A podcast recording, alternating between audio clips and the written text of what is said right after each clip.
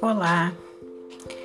Uh, bem importante, uma, uma questão que me dei por conta que acabei não, não falando no primeiro episódio é o quanto esse podcast só está acontecendo em função desse tempo de pandemia que nós estamos vivendo.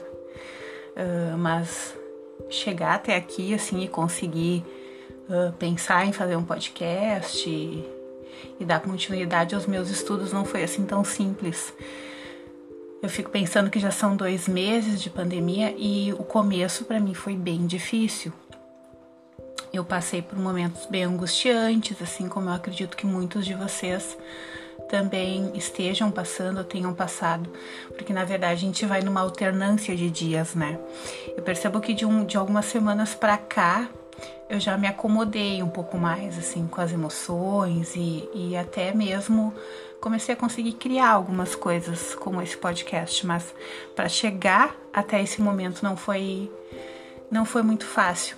Isso tudo me fez pensar em um livro uh, que eu li no ano passado, que se chama Agilidade Emocional da Susan David.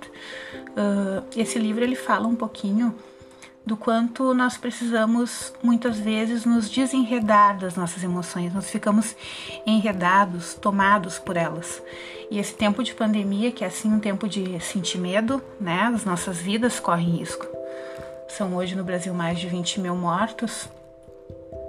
Uh, o medo ele pode sim, ele nos paralisa, né? Quando nós sentimos ele de uma maneira desregulada, excessiva, e é um, é um momento de sentir medo.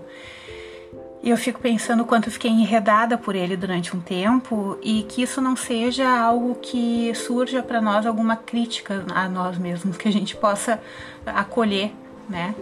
Esse não querer fazer nada, esse não querer criar nada, acolher esse querer ficar no sofá. Só que a gente também tem que ter o cuidado de uh, não deixar chegar lá, de botar o pezinho lá numa depressão, a gente também tem que ficar tendo esse cuidado. E aí eu fico pensando em, em estratégias, né, para que isso não aconteça. No começo eu não consegui criar muita coisa, nem pensar em como sair, eu realmente me enredei assim no medo.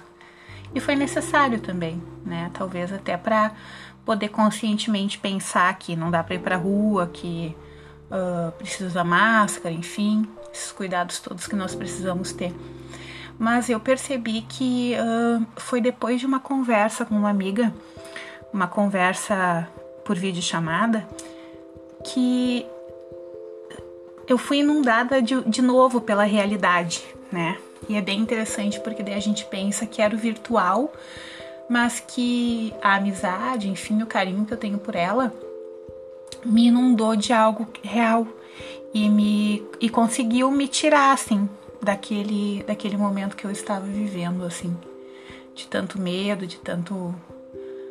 O que para mim, assim, eu logo não tenho mais vontade de criar coisas novas, o que para mim é muito, sempre muito energizante, assim.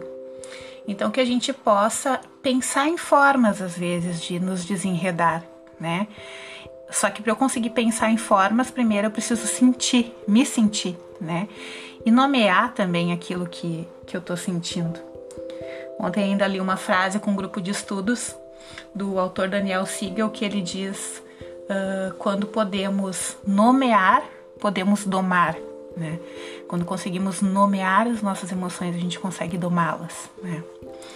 E lembrando sempre que a gente não vai deixar de sentir, até porque eu brinco sempre que o nosso superpoder é sentir. Nós precisamos sentir para poder estar saudáveis, né? Então que a gente possa pensar em estratégias assim, vídeo chamada com amigos, as lives que estão acontecendo tanto, né, com artistas, uh, que a gente possa se deixar inundar por essa realidade que a gente vivia até então e que a gente por um momento viveu aí um luto disso tudo, mas que na verdade a gente vai se adaptando, que é outra competência tão importante, né? A gente vai se adaptando e conseguindo viver esse novo tempo, apesar dessa nova realidade aí que nos chega. Por hoje é isso, então. Falamos mais no próximo episódio. Se quiserem me mandar sugestões sobre o que falar, excelente. Senão eu decido aqui, talvez trazer alguma dica de literatura, uh, algum autor que seja interessante. Um abraço a todos.